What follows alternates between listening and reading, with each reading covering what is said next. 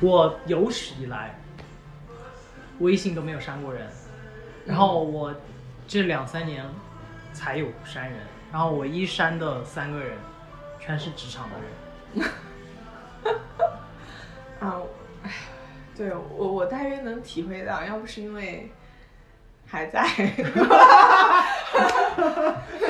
不能得罪人。我们看到的艺术是艺术本来的样子吗？这里是聊天类节目《Notes》第五季。各位听众，大家好，这里是 Notes 第五季的节目。然后今天在室外录的，然后找了一家新开的咖啡店，所以呢，背景音乐可能有一丢丢大，我也不知道会不会有版权的问题。然后我，我今天跟我聊天的，让他简单的跟大家做一个自我介绍。嗯嗯，大家好，我是那个今天在跟公孙老师聊天的那个。不要老师，每次都好客气哦，真的。对，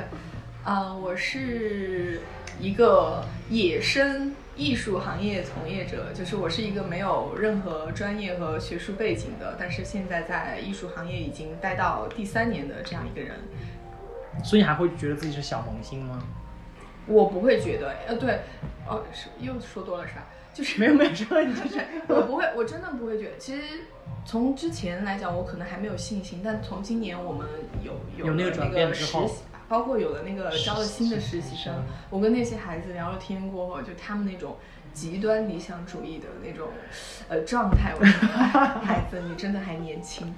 挺好的，挺好的。你你今天其实是有一个你想推荐的艺术机构吗？还是空间？不就就是一个空间，一个小空间。因为你那天提了一下，我脑子冒出来，但是嗯我后面也没有太多准备可以小空间是什么？是说在成都吗？嗯，在台北。你去过是不是？嗯，对对对、啊，对，因因为那那就是台北那个空间叫做非常庙，是那个寺庙的庙。然啊后就是在台北市里面一个有点像地下室的一个非常小、非常隐蔽的空间，它的入口那个门宽可能才一米左右，然后就是其实一米门宽已经很宽，然后 哦，对，可能，对对对。但是但是你说在地下吧，可能就不太好对找。然后主要它是在那个街的背面，然后嗯，它做内容展展览的内容，当时那个空间负责人就我们机构的人一起去团建嘛，去台北，然后就跟我们介绍了一下。你这样会不会暴露你们机构？哦，sorry，不是不是不是，我就是指就是哦你们团建竟然可以去台北。哦哦，好，我以为你 对，然后就是就那个。嗯，那个当时的那个策展人就给我们简单介绍一下，就说那个空间主要的展览内容可能都是一些在校学生或者就呃自己可能没有被代理或者没有太多经济实力的，然后这个空间可以给他们一些资源，就是我这个。哦，那你可以去去看一下，对对，就就这个空间会有一些资金或者资源的可以扶持和帮助他们帮助嘛。然后其实，嗯，我最想推荐的，呃，我觉得推荐的一个最重要的点，其实就是在于，呃，这个空间后面的一些呃出资方都是。对它，哇，可以深挖这么多的。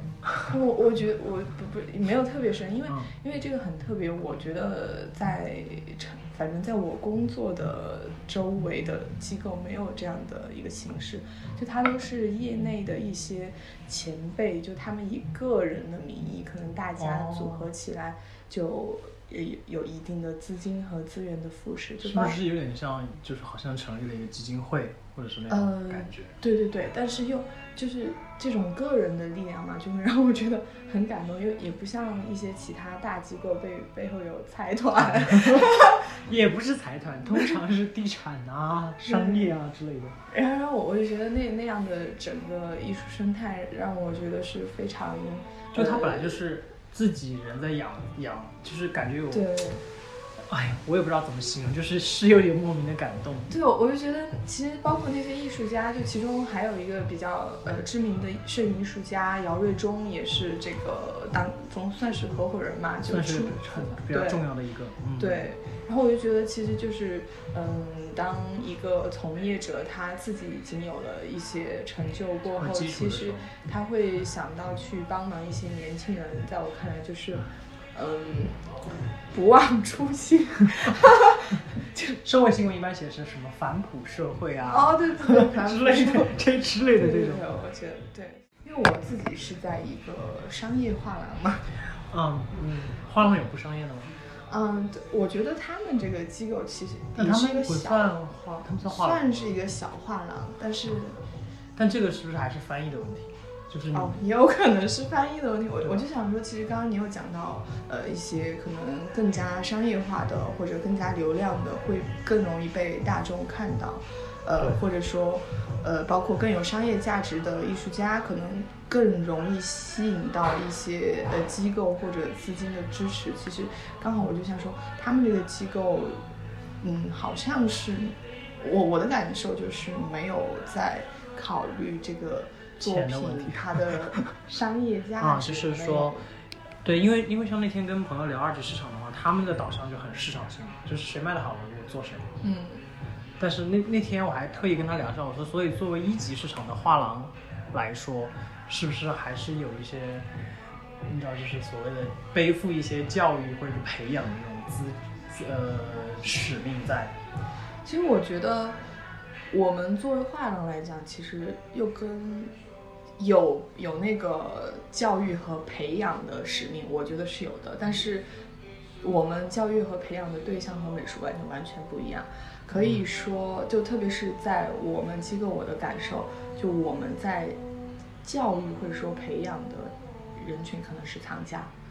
嗯，对，因为但也包括潜在就还没有成为藏家对，就是潜啊在，因为因为其其我可以暴露我是西南地区 的，可以暴露，因为大家都知道在成都录的。因为因为其实就其实在，呃像上海和北京，北京来给你是报个抱枕。好，就可能没有这么 对，因为我觉得你声音有点那个缩。哦好，嗯，就其实没事，没人听见。这个整个空间只有我们两个人。好，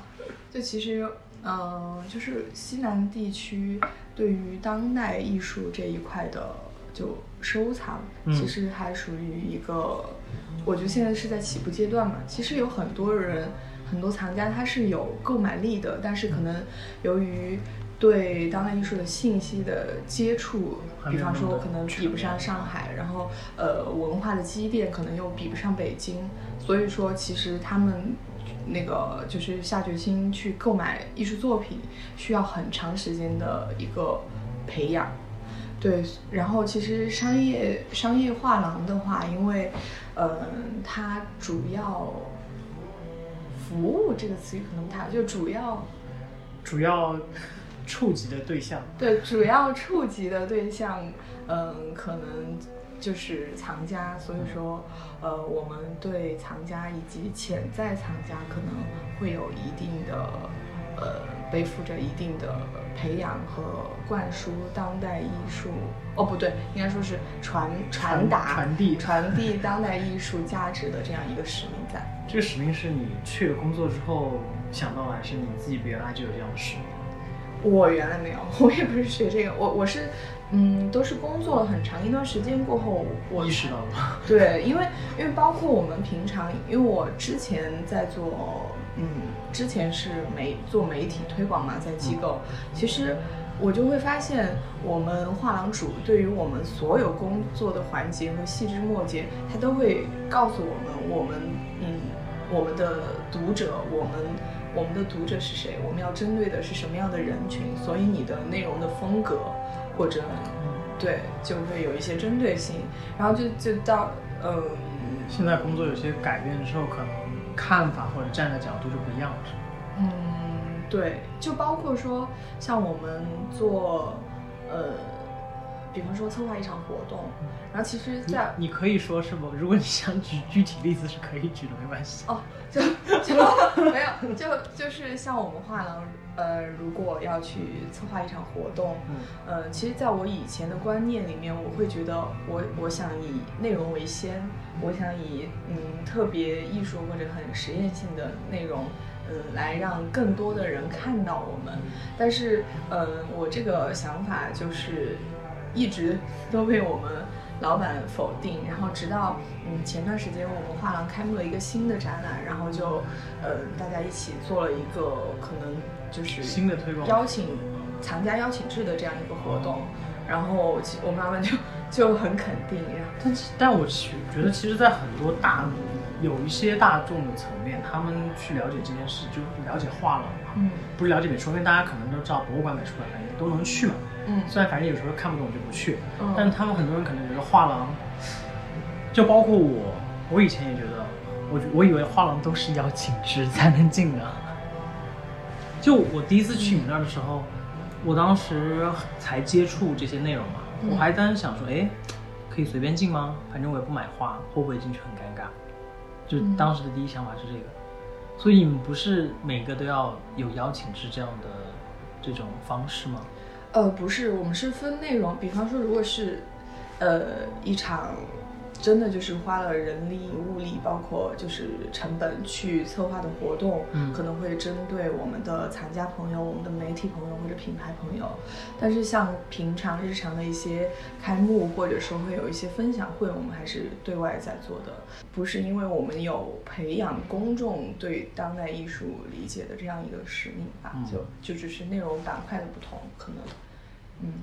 那为什么要做这样的事情？是不是很灵魂拷问？嗯，您说，您是说就是那种可能针对公众一点的，对对对对对因为因为就拿具体的事例来讲，就比方说我们有时候会在展览过后会有一个艺术家的分享会这样的事情，其实就是针对呃公众会比较多一点。那呃，是因为我我们也是近年来近一年左右吧，才有了这样精准。嗯，差不多，因为就是才有了一个意识，就是其实除了那些，嗯，可能会有，嗯，比较固定的收藏习惯的一些大藏家，其实现在年轻人，呃，包括一些可能，嗯，我我想一下那个词语怎么说，是不是可以这样理解？就是说，其其实你们的确没有背负说我需要去教育大众这个东西是什么样子，或者说去传播这个，但是就是有可能存在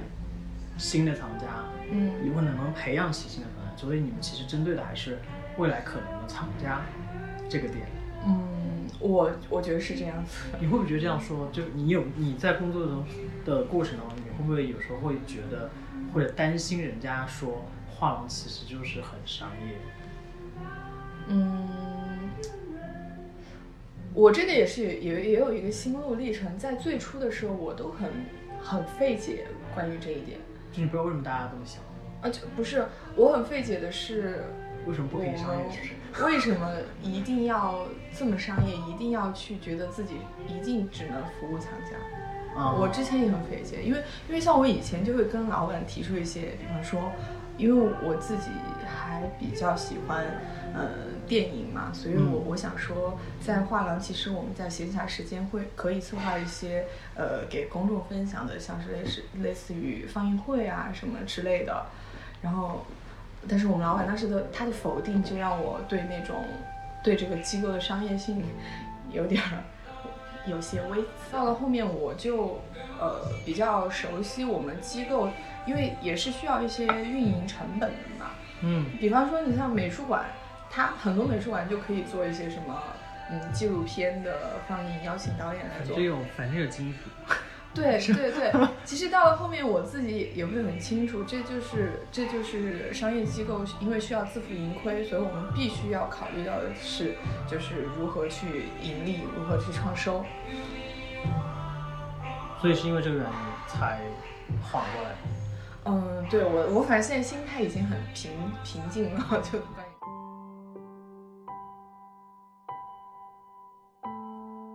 你正在收听的是聊天类节目《Notes》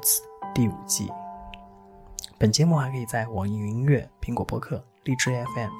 订阅收听。三年来会有一点自己会觉得很恍惚吗？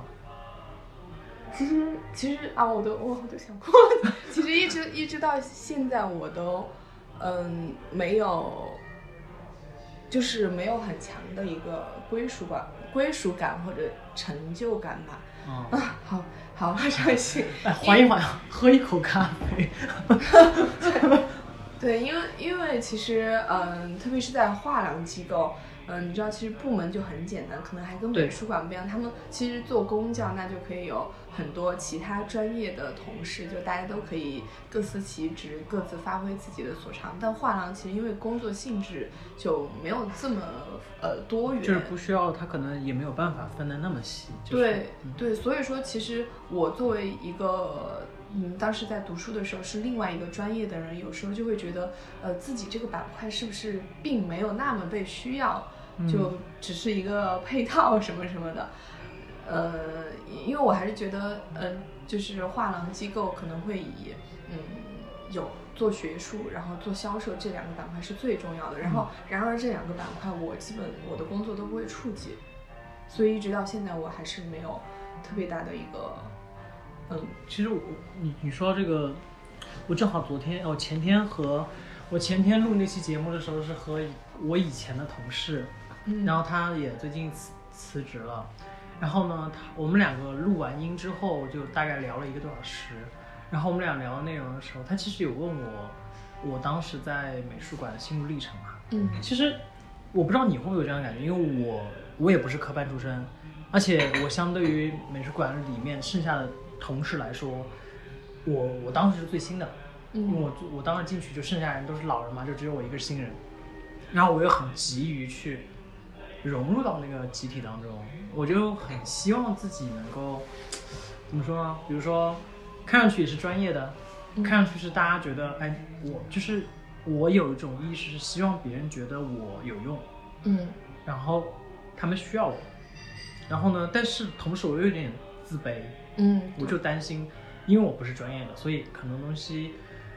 我就会强装很镇定，就是因为当时不是在品牌这个部门嘛，所以我就会强装很镇定说，那我学过公共关系，所以我可能不懂艺术，但是我知道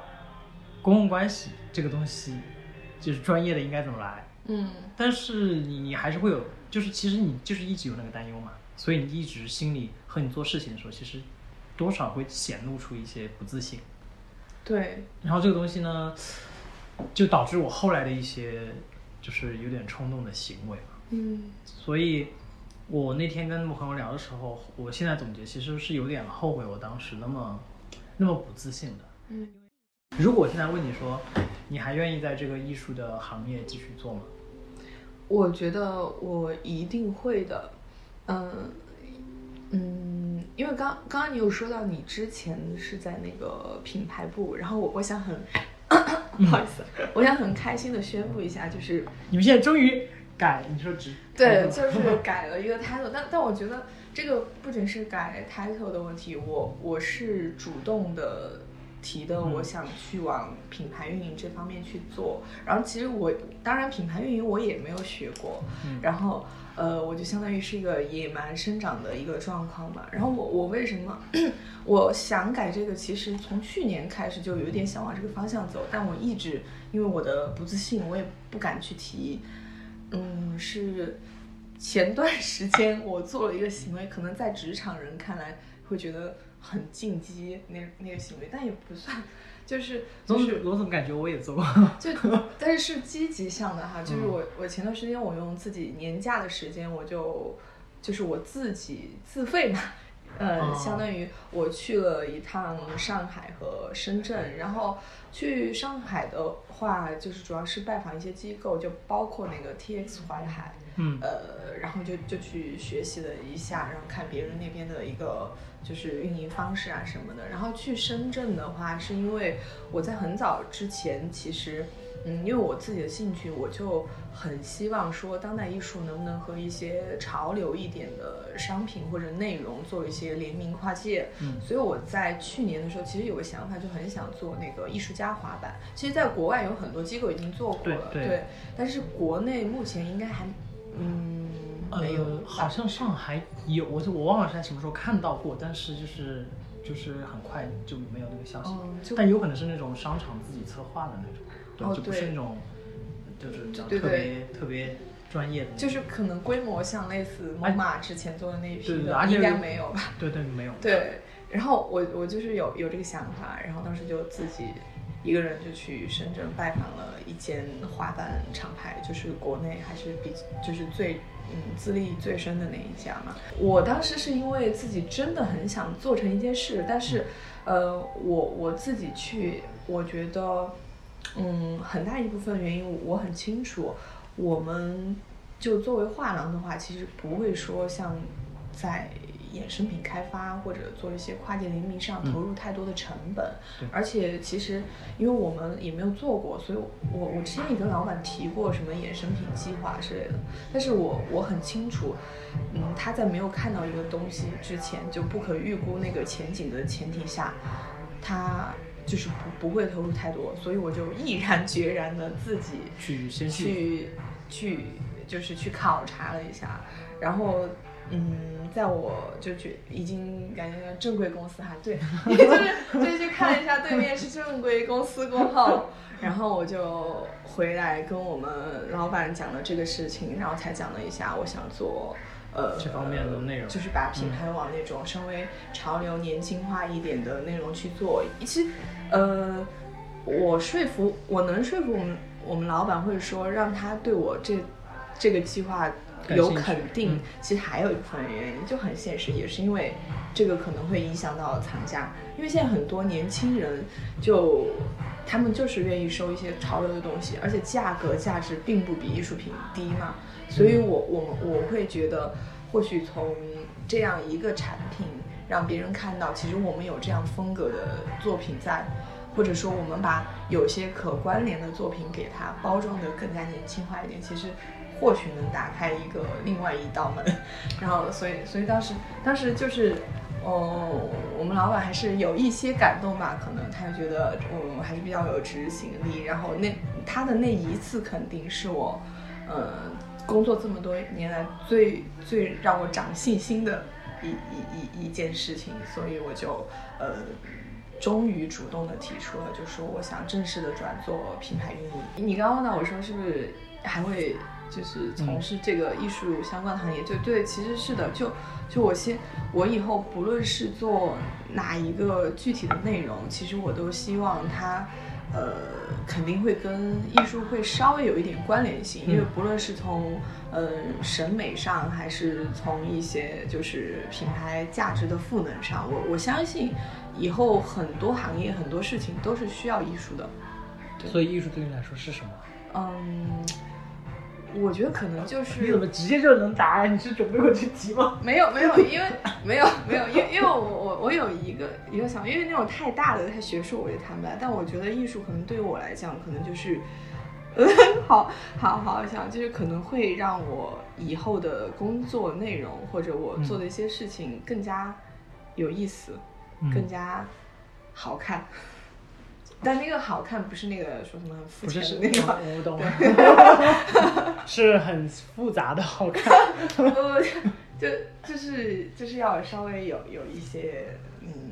层次一点吧，就不论你做哪个行业，或者说你做什哪一个产品的研发开发什么的，对。你会对，虽然这个我觉得这个不是一定要有，但我还是想问，你会对。你现在从事的艺术行业在国内的发展有什么期许？嗯，是不是太宏观了这个问题？没有没有，我想想想啊。其实其实，嗯，我先就我周围的环境，不仅是我们机构，或者说我接触到的一些内容，我很想对大家说一句话，就是我很想，嗯，跟大家说，其实应该打开一些。嗯，就就不要。不要觉得这个东西怎么怎么怎么样，它其实就是，对对一一个是呃一个是其实我觉得每一个行业它的它在这个社会当中的价值其实都是不相上下的，不是说呃肯定你你作为一个就是精神艺术作为精神粮食可能会在某些程度上要稍微要嗯可能要嗯可能满足或者是提供的能量会多一点，对对对嗯但是我还是希望就是。嗯，就大家应该打开自己去看看，嗯，其就是可以行业之间其实是可以跨行业去看一下别人在做什么，或者别人的做事方式是什么。那我们，嗯，那对我也想对一些前辈说，其实，嗯，真的应该去看看青春对，拥抱年轻人，因为我我们其实我们机构，包括我们老板或者说一些前辈，他们都会有时候很开玩笑会说，嗯，未来都是年轻人的，年轻人一定不会有错。但是有有时候他们还是，我觉得他们还是没有那么信任年轻人。但嗯，但其实不论是从嗯从业者来讲，还是说未来的，就我对我们最重要的那个人群藏家来讲，嗯一定都是年轻人的你刚才那句话好像 B 站的那个后后后浪嘛啊了。不不，他也不是，就是就是因为时代更迭嘛，然后然后我们也也会成长，不论是呃我们的嗯知识、我们的涵养，还是我们的经济能力，我们都会有成熟的那一天。感谢收听本期节目，这里是聊天类节目《Notes》第五季。本节目还可以在网易云音乐、苹果播客、荔枝 FM 订阅收听，每周三更新。我们下周见。